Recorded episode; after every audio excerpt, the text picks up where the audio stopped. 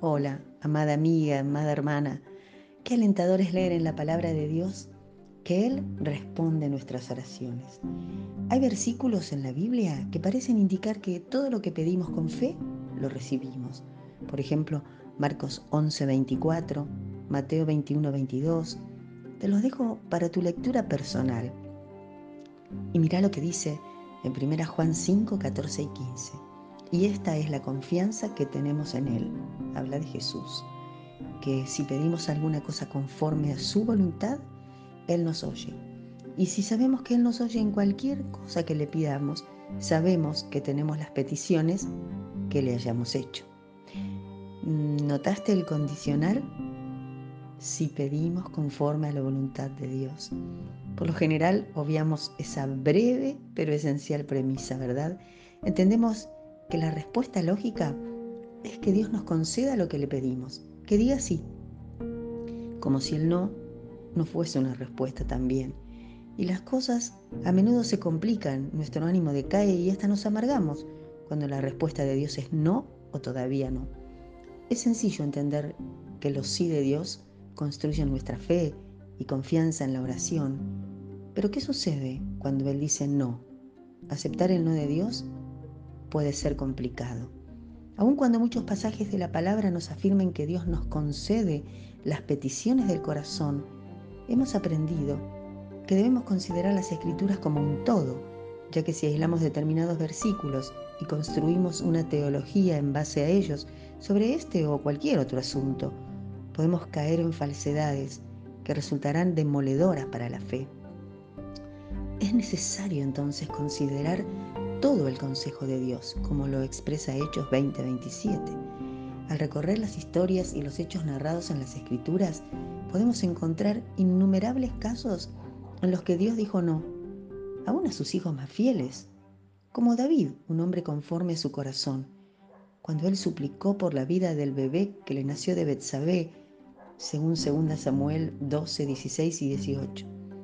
Lo más hermoso que podemos aprender de esta historia es cómo responde a la decisión divina contraria a lo pedido un corazón entregado y en verdad creyente. Sin dudas, el sufrimiento de David era grande. Sin embargo, aceptó la respuesta negativa como quien confía plenamente. Dejó su luto, dice la palabra, se despojó de la tristeza, entró en la casa del Señor y adoró. No dudó en aceptar que Dios es Dios, que Dios tiene derecho a tomar decisiones sobre la vida de toda criatura, que Él es bueno y que sus decisiones trascienden la dimensión humana, porque puede ver cosas que nosotros no podemos. Y su objetivo es siempre encaminar las cosas hacia un propósito que en ese momento aún no entendemos y que sin lugar a dudas es mejor. El Nuevo Testamento ofrece más ejemplos de los no de Dios y uno increíble es el del apóstol Pablo, cuando afectado por algo que llamó un aguijón en la carne, un mensajero de Satanás para atormentarlo, como podemos leer en 2 Corintios 12, 7, dice que suplicó al Señor en tres ocasiones distintas que se lo quitara, recibiendo de Dios un contundente no, con lo cual aprendió a confiar aún más en la gracia y a vivir para la gloria de Dios en medio de la dificultad.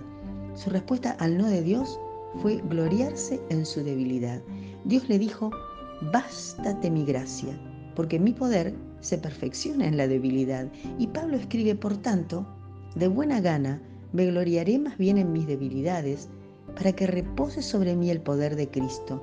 Por lo cual, por amor a Cristo, escucha bien, me gozo en las debilidades, en afrentas, en necesidades, en persecuciones, en angustias, porque cuando soy débil, entonces soy fuerte. ¡Wow! Hay muchas ocasiones en las que Dios puede decir sí a nuestras peticiones, porque encajan en el plan que Él está elaborando para nuestras vidas. Lo podemos leer, por ejemplo, en Romanos 8:28. Pero nuestras peticiones llenas de fe no sustituyen el gobierno soberano de Dios. Él a menudo dirá no a las cosas que anhelamos que sucedan y algunas personas con fe inmadura a veces usan esto como una excusa para abandonar la fe. Dicen estar decepcionados respecto de Dios. porque confiaron en Él como quien confía en un genio que concede deseos. Pero no es esa la fe genuina que agrada a Dios. Lo más probable es que nunca entendamos de este lado de la eternidad las razones por las que Dios dice no cuando nosotros clamamos por un sí. Pero el problema no es Dios, sino nuestro entendimiento limitado. Por eso somos llamados a creer y a entender que la fe espera con certeza lo que no puede ver ni entender. Los no de Dios son sí para el cumplimiento de sus planes para nosotras, que siempre son mejores y de bien. Son los no los que nos ayudan a romper esa pequeña caja en la que tratamos de mantener en control al Todopoderoso y nos permiten ver al Dios real, al, que no entendemos, al que nos deslumbra y al que sabemos que siempre obra a nuestro favor. Como un padre o madre sabios dirá no cuando lo que pedimos impide o perturba su mejor plan, cuando nuestra fe necesita ser ejercitada y puesta a prueba, cuando nuestras peticiones están fundadas en el egoísmo o cuando un sí nos perjudicaría. Aceptar los no de Dios requiere un proceso de transformación de corazón y mente que a menudo encuentra tropiezos por la oscuridad de nuestro entendimiento. Solemos preguntarnos una y otra vez, ¿qué está haciendo el Señor? ¿Por qué retiene el sí que yo creo que necesito tanto? Es común también caer en la trampa y creernos la mentira de que un sí de Dios confirma su bendición, mientras que un no es una forma de castigo o desaprobación celestial.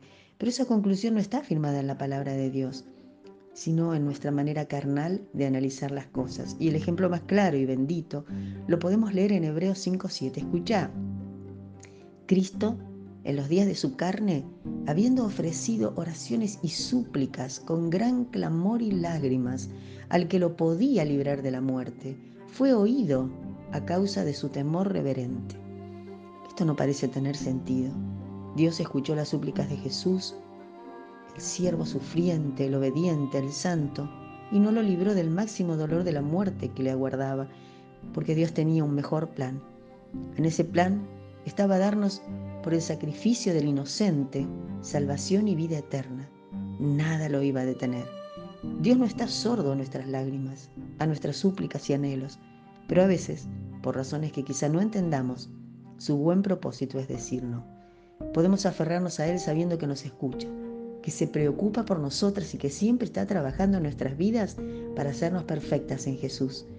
Yo no sé qué no de Dios pudiera estar entristeciéndote hoy, pero cualquiera sea, te invito en el nombre de Jesús a rechazar toda actitud de victimización, rebelión o amargura para entregarte de todo corazón a Cristo, para que sea hecha su voluntad en tu vida y no la tuya. Porque Dios nos está formando por su Espíritu quiere transformarnos a la imagen de Cristo. Quiere hacer en nosotras algo mucho más grande de lo que podemos imaginar. A menudo nos contentamos con una vida fácil o chata, pero Él, Él quiere hacernos santos, quiere que brillemos como estrellas en el universo. Léelo en Filipenses 2.15. ¿Crees esto? Que así sea y que tengas bendecida semana.